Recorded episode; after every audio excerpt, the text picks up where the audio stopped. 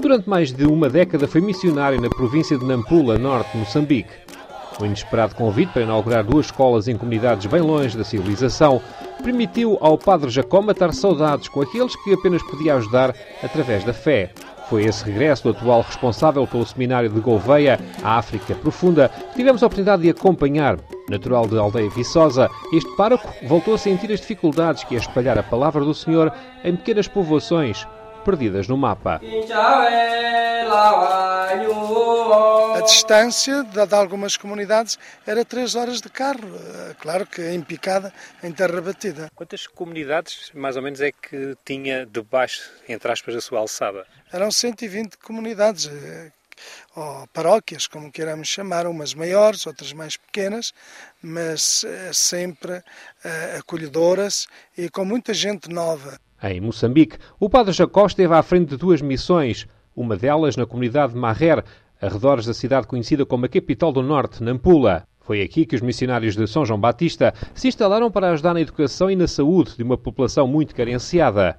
A visita deixou encantados os antigos alunos, agora formadores, dos cursos técnico-profissionais de carpintaria, serralharia e pedreiro. Estou muito contente por ver o meu pai, o Padre Jacó, é, se hoje sou formador, foi graças a ele. Foi bom voltar a ver o Padre Jacó passado estes anos? Muito bom, estamos muito gratos, muito bem. Depois de Marrer, estava na hora de ir visitar Murrupula, distrito bem afastado da capital da província de Nampula, onde o Padre Jacó chegou em 1998. Durante 10 anos, foi o responsável pela missão Nossa Senhora das Graças, onde contou sempre com a preciosa colaboração de Fernando Brito o antigo animador paroquial, que o padre Jacó fez questão de visitar para lhe oferecer uma cadeira de rodas. Isto porque um problema de saúde grave impossibilitou Fernando continuar a ajudar o próximo na paróquia local. Agora é ele quem precisa de ajuda. Infelizmente sabia que ele estava mal e por isso quis lhe dar o melhor. É um dos momentos mais emocionantes desta sua visita e regresso. Não quero falar. É uma alegria que já estou a sentir hoje.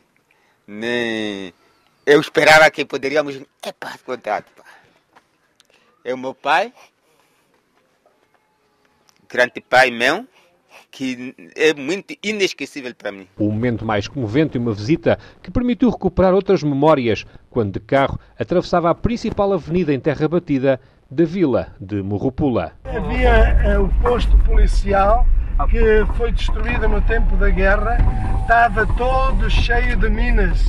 Ali era o centro cultural, onde nós, todos os sábados, mostrávamos um filme com um gerador. De vez em quando os filmes tinham umas cenas assim um pouco mais íntimas, como um beijo, e as pessoas ficavam escandalizadas com o padre. Padre queria depois recordar os longos e tortuosos caminhos até às comunidades de Maunha e Munimaca, numa zona de mato, bem no limite da província de Nampula, já muito próximo da Zambésia. A boa notícia na altura é que logo após a missa havia um repasto, mesmo que o menu não permitisse grandes escolhas. O almoço era sempre chima, que é farinha amassada, sem sal, de milho ou de mandioca, e galinha. Então diziam barriga de padre, cemitério de galinha. Na pequena aldeia de Maunha, todos iram à rua para saudar o regresso do Padre Jacó. tem cunhunho grande! A alegria de um povo simples, pobre, mas com uma fé enorme, em melhores dias. Daí que a hora fosse de ir assistir à missa, novamente celebrada pelo missionário português que os deixou há 10 anos. Nós estamos aqui em Eucaristia e queremos dar graças a Deus. Aí, traduz e nem mesmo a necessidade de uma tradução para Macua, a língua mais falada no norte de Moçambique, impediu que a comunicação entre sacerdote e fiéis fosse total. Senhor esteja sempre convosco. O amor de Cristo nos uniu. Morretele a tutele. Às vezes a gente fica de facto admirado com esta generosidade, com este sentido de partilha das pessoas ou dar um cabrito, dar uma galinha ou um pouco de mandioca, é que dão muito, se calhar, aquilo que, que têm. Com votos de uma boa semana, recebam um forte abraço de Pedro Martins a partir de Maputo, a Perla do Índico.